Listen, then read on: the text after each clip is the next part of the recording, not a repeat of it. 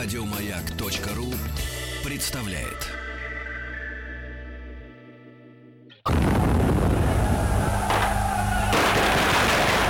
Граждане министры Временного правительства, именем Военно-революционного комитета объявляю ваше Временное правительство арестованным. Это мы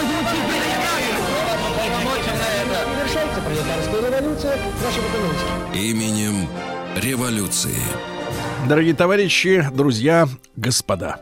А, Василий Жанович Цветков, профессор Московского педагогического государственного университета, доктор исторических наук, снова с нами. Э, Василий Жанович, доброе утро. Здравствуйте. Да-да-да, как всегда, среда. Ну и а, э, мы совсем-совсем уже близко, друзья мои, подходим к событиям октября 1917 э, года. Василий Жанович даже замахнулся на то, чтобы выйти как раз в канун э, революции. Ну, было бы, да, окончательно символично. выйти, да. Василий Жанович, так вот, э, э, у нас э, мы остановились на том, что товарищ Ленин едет обратно из Финляндии, Да, да. отъевшись э, копченого лосося.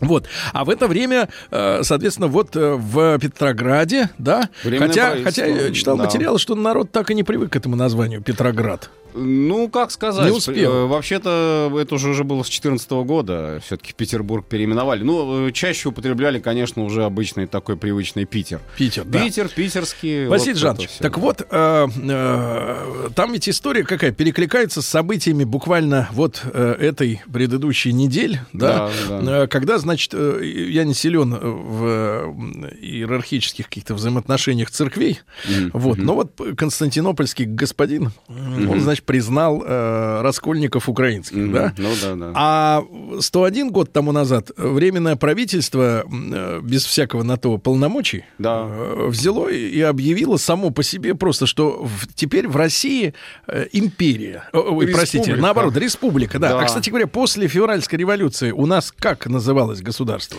Называлось вообще никак, называлось российское государство. Просто. Вот так вот? Да, государство российское. Ну, а, кстати сказать, это словосочетание не, не так уж сильно коробило слух многим, потому что все-таки это действительно было некое непредрешение.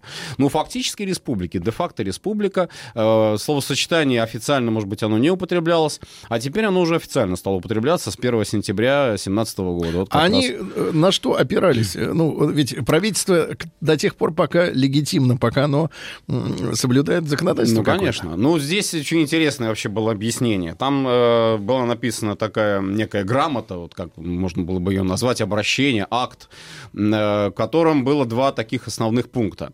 Первое, ну, начиналось все с того, что вот смута, которую поднял Корнилов, мятеж Корнилова, в общем, все плохо сделал. Все из-за Корнилова. Э, свалили на него. А, значит, а дальше шла такая очень интересная ремарка, э, такая, что вот единодушное желание государственного совещания, а государственное совещание у нас, вот мы говорили в августе, как раз это там в Большом театре в Москве э, у нас э, собиралось и э, обсуждало вопрос о доверии Временному правительству.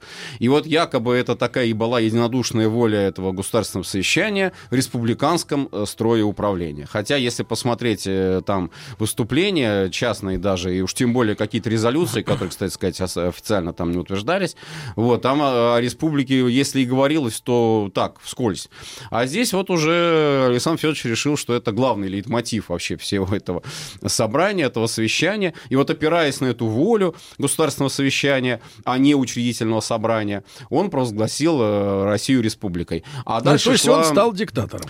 Ну, он и стал, да, конечно. А дальше шла еще более интересная такая вот, э, как бы, ремарка, что поскольку э, вот Корниловский мятеж и смута и требует усиления власти, то вся полнота власти теперь должна сосредоточиться в Совете Пяти. Потом ее начали называть директория по французскому вот этому образцу Великой Французской революции. Совет Пяти — это пять человек, э, пять э, главных ведущих министров, возглавляет ее Керенский.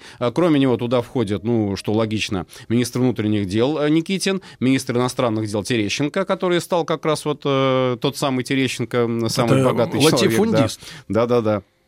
Харьковский сахарозаводчик. Вот. И э, два министра, военный и морской. Э, то есть министр Верховский, вот, который э, очень-очень э, рьяно А у нас что, флот и армия Корнилова. были разделены? А, да, да, на тот момент вот э, это отдельные министры. И министр морской, э, контр-адмирал Вердеревский. Э, Молодой тоже такой, достаточно активный. Ну, вот эти люди... А как, кстати, на провозглашение республики отреагировали э, товарищи из-за бугра? Э, Из-за бугра американцы, безусловно, за, потому что вообще Америка на тот момент она становится для временного правительства таким образцом своеобразным для подражания. Англичане сдержанно, э, французы, в общем, э, ну, как бы, как приняли, как должное, как фактически. Так что вот такая была реакция. Были ли Никто о шансы? монархии уже не сожалел. это действительно. Василий Жанович, были ли шансы все-таки конституционную монархию в учредительном собрании протащить? Были, наверное, шансы такие, может быть, если бы сразу учительное собрание бы собралось, но это было невозможно сделать технически весной еще 17 года, хотя тоже спорный вопрос. Но конституционной монархии там больше со- сочувствовали. А потом вот уже э, пройдя период э, углубления революции, пройдя вот этот вот период, когда у многих, очень у многих стали э, наступать такие разочарования э, в этой демократии, в этой свободе, к чему она привела. Ну да, это можно было бы сделать, но это уже гражданская война, и вот в частности белые, когда начали провозглашать лозунг национального собрания, не говорили учредительное, говорили национальное собрание, э, там уже позицировали, что может быть будет и конституционная монархия. Вот. А вот на тот момент, пожалуй, к концу 17-го все-таки леве, левела страна, страна левела очень сильно, э, и ну даже вот смотрите, какой интересный нюанс. Э, Михаил Александрович, да, вот человек, который реально мог бы стать монархом, потому что он, Ну, не очень известно, ну, не то, чтобы он не очень хотел, он хотел, хотел получить вот эту всенародную поддержку. Не просто потому, что ему брат передал престол, а еще, что его народ поддержал. Ну, что с ним тут происходит? Он до этого тихо, мирно живет в Гатчине, пишет там э, дневник, ведет и общается с э, такими людьми, которые там, ну, сочувствуют ему в чем-то. И вот э, под предлогом того, что якобы его там могут использовать монархисты, его из Гатчины отправляют уже э, в ссылку, по сути. Э, Ну, такой вот... э, И там он на Урале уже и погиб в 18 году, был убит. А, так что убрали Потому что там вот мутная вот история-то этих с этим, э, с британским секретарем.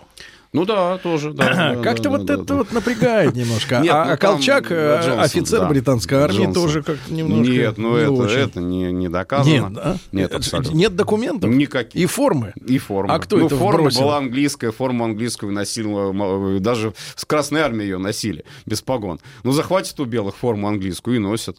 Формы-то своей не всегда хватало. Ну, вот это уж э, То есть это не из-за этого. Э, В данном случае, да. Данном Хорошо, случае, да, хорошо. конечно. Э, Василий Жанович, а как на республику отреагировали тогда вот в России, в Питере? А, Вот в Питере от- отреагировали весьма, весьма позитивно, особенно меньшевики и эсеры, вот эта демократическая коалиция, которую как раз Керенский, в принципе, считал уже своей стопроцентной опорой. Он очень на нее надеялся, а, и более того, считалось, что можно будет к этой коалиции присоединить и большевиков тоже, и вот добиться такого фундамента уже левого, левоцентристского фундамента для э, будущей власти. Ну, Совет Пяти, э, потом уже идея была создать новый состав Временного правительства, но по согласованию вот с этими демократическими социалистическими э, кругами. А, И вот для этого уже созывает Керенский демократическое совещание. Э, Собственно, по согласованию с ЦИК Советов. В ЦИК Советов тоже согласился, ЦРТ, Личхиидзе согласились на то, что вот надо создать демократическое совещание, как при такой орган, э, ну, не парламент и не что-то вот такое, что вот э, там, не знаю, законы принимает, да, а просто тоже по аналогии с государственным совещанием, только теперь без правых, без кадетов. Ну, хотя там четыре кадета были, но это частным порядком они вошли. Э, Исключительно вот эти левые левоцентристы, они должны войти. И вот по согласованию с этим демократическим совещанием Керенский создаст новое временное правительство, куда, может быть, если они, конечно, того захотят, войдут и большевики. Вот. А, ну, может быть, это был некий шанс э, для вот этой демократической коалиции, э, чисто теоретически, если посмотреть. Но Ленин, как только узнал о том, что вот э, есть такое предложение, да, он, у него был, вот в прошлый раз, раз мы об этом говорили, у него был примерно и такой план, что да, можно, наверное, заключить коалицию с меньшевиками, эсерами, но при одном очень важном обстоятельстве, при том, что будет уже советская власть. То есть они должны признать советы, а не временное правительство. И если уж будет временное правительство, то без Керенского, без всех вот этих э, капиталистов-министров. А как э, Ленин представлял себе вот в той ситуации еще до того, как э, произошел переворот, да, на Октябрьский, власть? Вот ну, советы, а кто в них главный? Э, Доминируют большевики, должны доминировать большевики. Ну, то есть это совещательные? Нет, э, первое лицо Э, кто? Нет, это э, вся полнота власти. Вообще Советы это очень интересный, очень уникальный вообще орган власти сам по себе, потому что в Советах мы видим э, сочетание всех трех ветвей власти. И представительной, законодательной, и исполнительной, и судебной. Были это тоже вот там. И даже чрезвычайные ревкомы, которые потом стали создаваться, вот и накануне 17 октября 17 и после, они э, как бы считались э, подчиненными, подотчетными советам. То есть потом они должны были сменить э, отдать власть советам. Вот. И Ленин был убежден, он был уверен, что вот эта форма власти, поскольку она является э, выборной от э, трудящихся, от э, пролетариата, от беднейшего крестьянства, эксплуататоры в выборах Совета не участвуют. Вот это важный момент. То есть это не всеобщие выборы, это именно вот выборы по классовому признаку. А, и вот они, э, это следующий шаг на пути развития демократии. То есть есть буржуазная парламентская демократия, вот эти вот всякие игры Керенского э, представляют собой э, подобного рода идеи. А есть э, настоящая подлинная советская демократия. Кстати сказать, в сентябре как раз 17-го завершились почти уже выборы в земство по новому закону. Тоже там было вот всеобщее прямое равное тайное голосование. Избирательные участки земские планировали использовать потом для выборов учительное собрание. То есть уже техника была наработана. И напрямую уже Керенский поставили, говорит... да? А? Веб-камеры поставили. Э, Вроде того. Э, Нет, там вообще очень интересная тоже процедура голосования была. Вот бюллетень, чтобы не было никаких там вбросов, условно говоря, его запечатывали в конверт, ставили штамп на нем печатный, э, почтовый, и отправляли уже потом в Центральную комиссию. И вот так вот все считали. Но там Василий были Жанович, другие нарушения. А, а- а вот а, а- а Госдума что в это время А делала? Госдум приказал долго жить, потому что Родзянко, э, ну, был комитет э, Государственной Думы, который Родзянко возглавлял. И он, э, когда его лишили шанса на то, чтобы он стал бы премьером, это еще в феврале-марте 2017 года стал э, премьером князь Львов, Родзянко это, в общем, переживал, по большому счету, потому что он считал, что ему надо быть во главе Ну, государства. И вдруг его вот так задвинули, грубо говоря. Вот. а Он на протяжении всего 17 года выступал, в общем, с таких достаточно правых позиций. И потом уже, ну, когда закончились полномочия этого комитета, просто-напросто в тихомолку Керенский и Думу, и Госсовет, э, вот эти осколки, так сказать, старой Российской империи тоже распустил. В республике они, как он считал, совершенно не нужны. И Родзянко э, пошел совсем уже вправо, то есть он стал сближаться с представителями белого движения будущего, э, вошел в состав Совета общественных деятелей, а, и там э, выступал э, откровенно совершенно говоря о том, что вот э, правительство никуда не годно, и оно ведет страну к катастрофе. А Дума всё. Те же самые слова, что и Ленин, только с другой стороны говорил. А Дума Вот. все, да? А Дума все, да, только вот, как говорится, в памяти осталось. Но она и формально прекращала уже свои полномочия, потому что как раз вот э, к осени 17 года должны были пройти выборы уже в новую Думу, но, естественно... никто не это- собирался Да. организовывать. да, так вот просто момент важный, что я хотел сказать. Э, Советы хотели заменить земствами, земствами, городскими думами, новыми вот этими, вот по новому избирательному закону, да, э, избранными. Но это вот был коварный план Керенского, который, конечно, Ленину ни в коем случае не нравился. Кстати, Василий Жанович, Да. можно в проброс вам вопрос как к историку э, новейших времен, я имею в виду. Слушайте, у нас тут ведь на повестке дня стоит выход из Совета Европы. Ну да, Ну, они говорят, хотят да, бабла, да. а а говорить не дают. понятно. Ну, так, ну, дебилы. Вот понятное понятно, дело. да. Слушайте, а ведь мы подписывались э, э, в- при вхождении в эту организацию, я так понимаю, двумя вещами. Э, Во-первых, мы обязались отменить смертную казнь. А во-вторых, мы должны были создать эти вот как раз муниципалитеты, муниципальные Мгм, органы мгм, власти. мгм, Так теперь можно распускать. Нет, почему? Я думаю, что помимо этого, ну давайте не будем все-таки следовать тому, что у нас местное самоуправление исключительно из-за каких-то западных влияний. Никоим образом. У нас вот опять же даже те же самые земства, если взять, э, и тогда, и сто лет назад, и до того, еще когда была земская реформа, никто... Нет, были, конечно, сравнения. Ну, многие сравнивали вот с английской избирательной системой и говорили, вот как хорошо там в Англии муниципалитеты достаточно активно работают. Но в целом, наоборот, говорили, что земство это наш, э, из земли. Земский орган. Ну, Солженицына можно вспомнить, вот те же самые. Из вот земли вышли и в землю уйдем, в этом смысле? В каком-то смысле, да. Более да. того, считали, что земство это всесословный орган, выборный всесословный орган, в котором э, реальный шанс вот э, того, что местное население начинает как-то привыкать к участию в управлении. Потому uh-huh. что, а как иначе?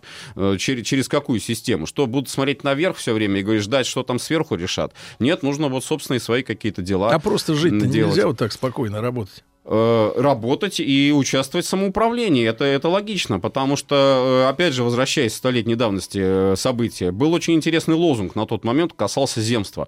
Ну, Врангель его, кстати, повторил в Крыму в 20 году. Кому земля, тому и земство. То есть, кому земля? Кто на земле работает? На земле работают крестьяне. Значит, крестьяне должны логично представлены быть в земстве. Не какие-то там посторонние люди, а именно те, кто непосредственно вот работает и трудится вот в этом округе, в этом районе, в этом уезде, губернии там, и так так далее.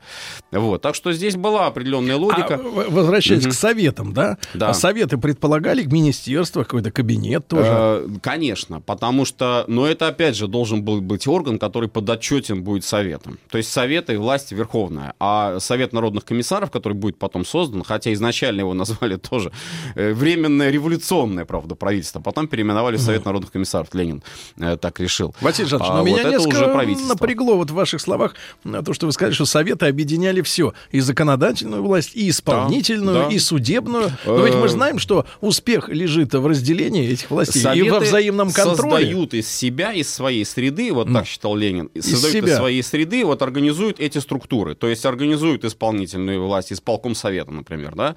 Нет, а, и совет их всех по-прежнему контролирует. Да. А совет, когда он собирается на свое заседание, угу. местный совет, всероссийский совет, всероссийский это съезд совета. И, то, и, и судебная он, власть не имеет возможности независимо выносить вердикты. В том-то и дело, что как раз э, Ленин считал, даже два декрета о суде было. Это уже, правда, после, мы немножко забегаем вперед, э, уже после вот как раз прихода большевиков к власти, идея была такая, что должны быть народные суды. То есть не те суды, которые вот э, там присяжных. сидят. Ну, присяжных более или менее, а вот те суды, которые в судебных палатах, которые вот по системе еще даже вот Зарудного и судебной реформы Александра II, их надо заменять народными судами, причем эти суды должны быть выборны из самих же граждан.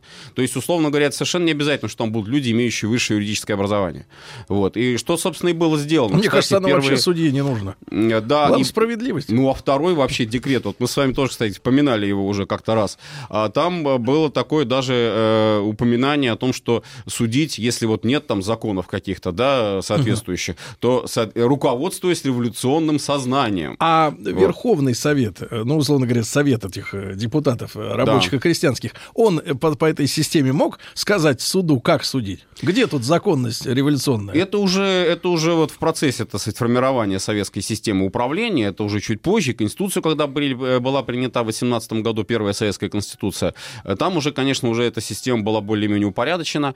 А, но первые, первые, вот я еще раз говорю, что здесь действительно было, uh-huh. так, так, было такое творчество, uh-huh. сугубое творчество революционное. Поэтому даже вот э, те суды, которые э, собирались вот, допустим, в ноябре, в декабре 2017 года, они очень часто выносили оправдательные приговоры. Угу. Это были такие приговоры типа э, революционное порицание, угу. э, чтобы было мы стыдно. До этого, дай бог, дойдем. Да, да, да, Значит, Василий, Василий Жанович, и, Террор, соответственно, э, позже. возвращаемся к Ильичу. Да, Ильич да. едет, Ильич Впереди пока финская еще, граница. Пока еще не едет. Да, но вот, после но новостей, после новостей да. сядет в купе. Товарищи, рабоче-крестьянская революция, о необходимости которой все время говорили большевики, совершилась!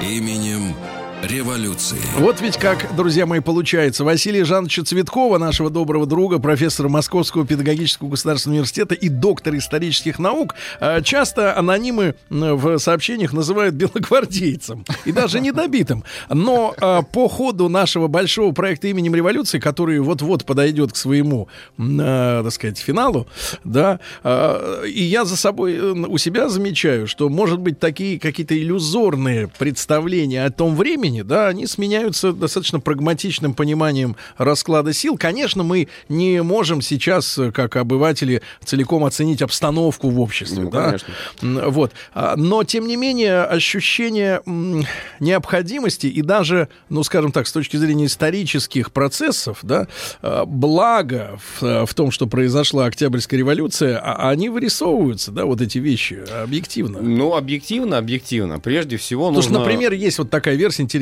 я п- п- прошу прощения. А, Например, если бы э, октябрь не состоялся, Мгм, мгм. и у власти остались бы вот эти ребята из серии Керенского и его друзей, то, в принципе, ну, не то чтобы историки, но люди, которые тоже вот э, интересуются судьбой нашей страны, достаточно авторитетно говорят, что мы вряд ли выиграли бы Вторую мировую.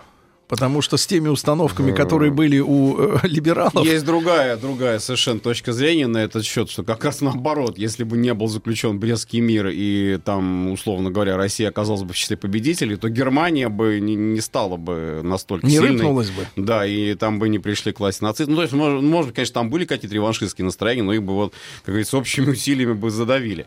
Да вот, Может ну, быть, может быть, это- а может быть, с другой стороны, Василий Жанович, если фантазировать, да, с наклонением бы, э, Ну. Ус- условно, да, то, может быть, если бы, например, э, э, в войне победила бы им- имперская Россия, да, если бы не было вообще потрясений революционных, то, может быть, наше правительство и наш бы царь не требовал бы, м, ну, такого издевательства над немецким народом и настолько, э, так сказать, грубого обращения с, э, с Германией после войны. Ну, в общем, если э, так вспоминать э, позицию э, Николая II еще начиная с Гаагской конференции, да, то есть вот это то, что ну, действительно Россия выступала инициатором разоружения, инициатором примирения, и у нас это так, ну, может быть, не всегда получалось. Но, целом Версальский, наша мир, инициатива- Версальский мир явно же заразил, Понимаете, зародил... Версальский мир перехватил, тоже забегая вперед немножко, Версальский мир перехватил вот эту вот инициативу, э, собственно, та, наверное, инициатива мирная, которая исходила от нас, от России, ее перехватила Америка.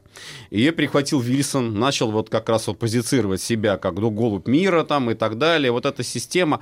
Но э, в ней, э, Ленин тоже, в общем-то, об этом как раз и говорил, в ней в Лиге наций, вот когда ее начали создавать, да, в ней изначально был заложен уже тот порог, что это был орган, по сути, совещательный и, по сути, был Без полномочий. Да, Даже без реальных каких-то полномочий на то, чтобы, как ООН, например, имеет э, возможность там по решению Совбеза э, там принять решение о голубых касках, да, вот. Лига наций это вот, вот нечто такое благодушное, прекраснодушное на э, обломках, на развалинах и порушенных империй, не только одной российской, но плюс германской, австро-венгерской, там, османской, вот, тоже, да, А, и, конечно, здесь э, вот эти миролюбивые планы, бесспорно хорошие, наверное, теоретически, они нуждались э, в реальном э, практическом подкреплении. А, конечно, без России это сделать было невозможно. А когда нас в Лигу наций приняли? Советский Союз уже когда? Это же уже все, уже агрессия Японии началась, уже вот эти все периоды подготовки к Второй мировой войне, то есть совершенно другая ситуация.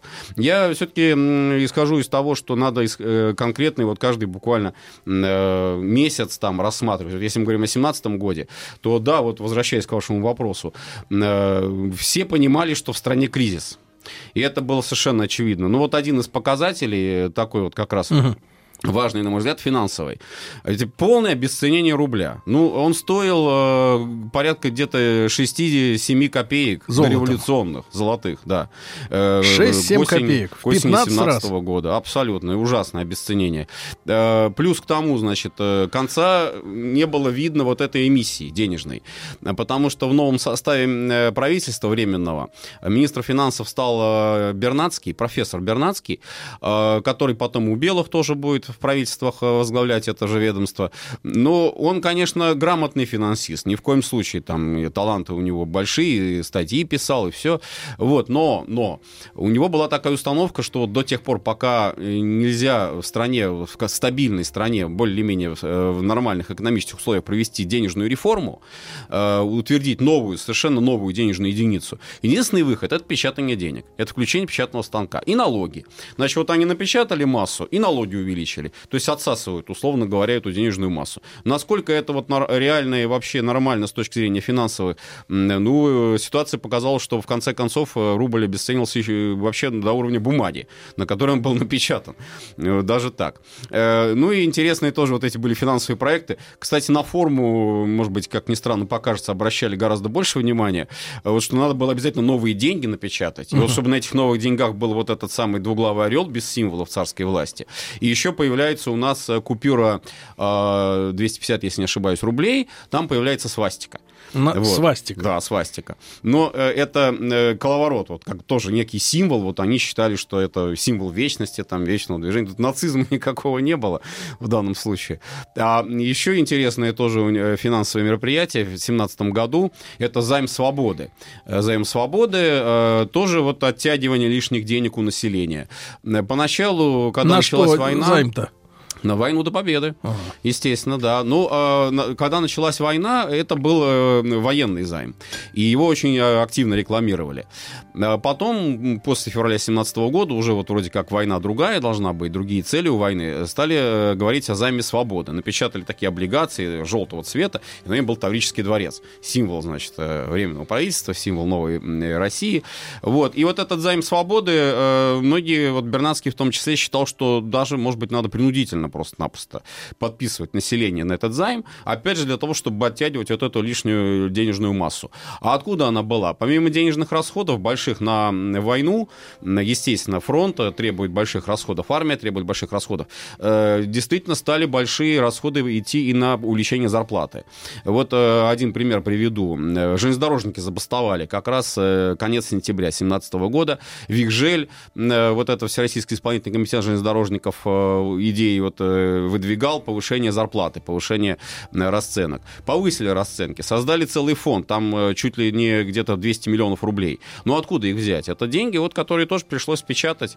Увеличили зарплату одним, а цены выросли. То есть вот эта вот рыночная экономика в условиях войны, она давала сбои, конечно, и требовалось государственное регулирование. Об этом и Ленин писал, об этом и Временное правительство говорило. Весь вопрос был в степени. Ленин исходил из того, что надо Э, уже и рабочий контроль вводить, такой жесткий рабочий контроль.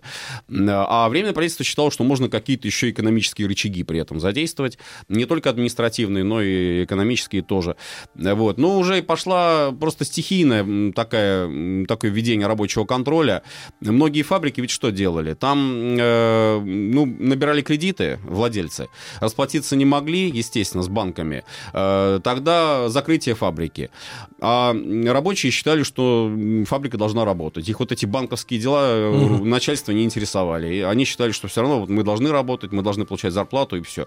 Э, дирекция уходит, э, и тогда рабочие самостоятельно берут вот как бы фабрику под свое управление, под свой контроль. Вот. Ну и получался действительно такой, не сказать хаос, но, в общем, дезорганизация в производстве, падение производства как следствие этого. Хотя по, с точки зрения ресурсов, сырья, там, не знаю, промышленного, там, задела вот этого экономического, о котором мы говорили вот э, к концу еще 16 года, Россия по, по своему ресурсному потенциалу, конечно, превосходила Четверной Союз и, конечно, превосходила Германию.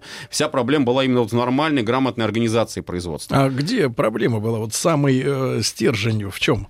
этой э, проблемы? Почему дезорганизация пошла, хаос? А дезорганизация по разным причинам пошла. Начиная с того, что вот, э, да, э, мы ни в коем случае не должны это сбрасывать со счетов, чисто прибыльные коммерческие интересы владельцев. То есть владелец всегда думает о прибыли. Если он видит, что прибыли нет, значит, он это производство закрывает. Ну, элементарный рыночный такой подход. Другая сторона проблемы – это, собственно, сами работники. Сами работники, которые, вот, как я уже сказал, они не видят причин для закрытия предприятий. Они считают, что можно и нужно работать, но как Э, нужно взять э, производство в свои руки, под свой контроль. И тогда все заработает. Вот такое было представление. Ленин, в общем, в целом как бы разделял вот эту вторую mm-hmm. точку зрения, считая, что эффективный рабочий контроль и государственное регулирование экономики э, может спасти страну mm-hmm. от кризиса. Василий Александрович, а в той же Германии, которая, ну, явно уже к тому времени надорвалась, да? Да. Какая была ситуация с финансами? Аналогичная. И финансы были плохие, и там уже карточная система вводилась. Но вот у нас карточную систему долго не вводили. Время правительства только это сделало. Опять же, был такой интересный момент, что а зачем нам нужны карточки? Это у немцев там всего мало. Угу. Они там все обеднели. А у нас э, вроде как всего много. И если карточки где-то вводить, то может только в Питере, может быть только там где-то в крупных городах. А в целом в стране у нас там должно быть изобилие, и это как-то вот дискредитирует экономику. А потом все к этому пришли. Все поняли, что нельзя без, без регулирования спроса. Угу. Но опять же, к чему э, мы видим, что это приводит к, в Питере в том же самом. Невозможно отоварить эти карточки. Карточки выдают, да, но стоят эти опять хвосты, опять все то же самое, что было перед февралем 2017 года, опять очереди появляются, только теперь уже с карточками на руках.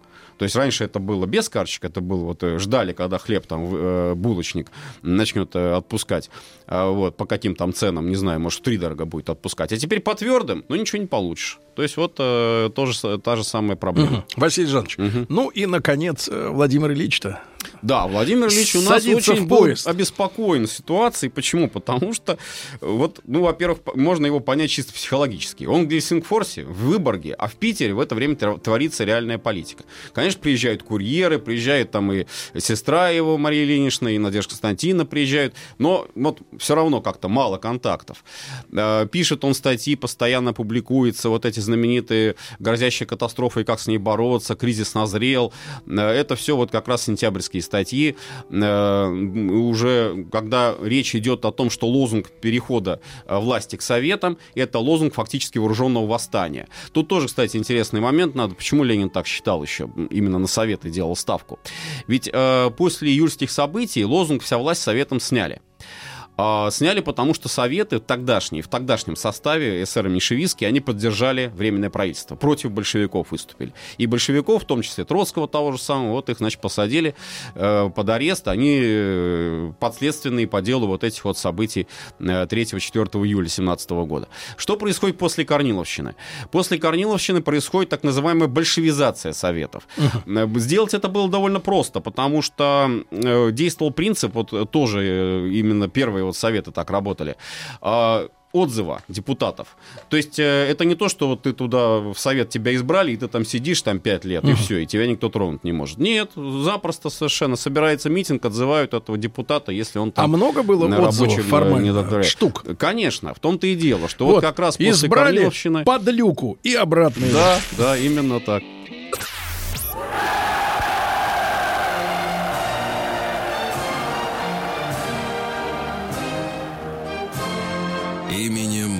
Революции.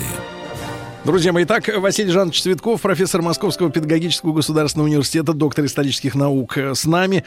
Вот э, речь идет, если э, закончить тему с, с отозванными депутатами, да. Да, то люди решали быстро. Да, быстро, совершенно Василий без Жанович, всякого. Ну и количество таких отозванных, ну, а, счет насколько До нескольких идет? сот даже могло дело доходить. Вот в Петрограде и Москве как раз э, существенный угу. перевес был А чем можно было не угодить э, массам? А главное, в в чем вот, собственно, обвиняли вот этих людей? В том, что они соглашатели с Керенским, а Керенский это, э, в общем... Иуда. Не, ну, в принципе, да. Керенский и Корнилов это одно и то же. А. Вот первый человек, который сказал, что Керенский и Корнилов это одно и то же, это был, по сути, Ленин. Угу. Э, еще даже до вот этих вот всех э, заявлений о том, угу. что Керенский с Корниловым сотрудничали, и там Савенков об этом писал, но он сказал, что они вместе действуют против революции.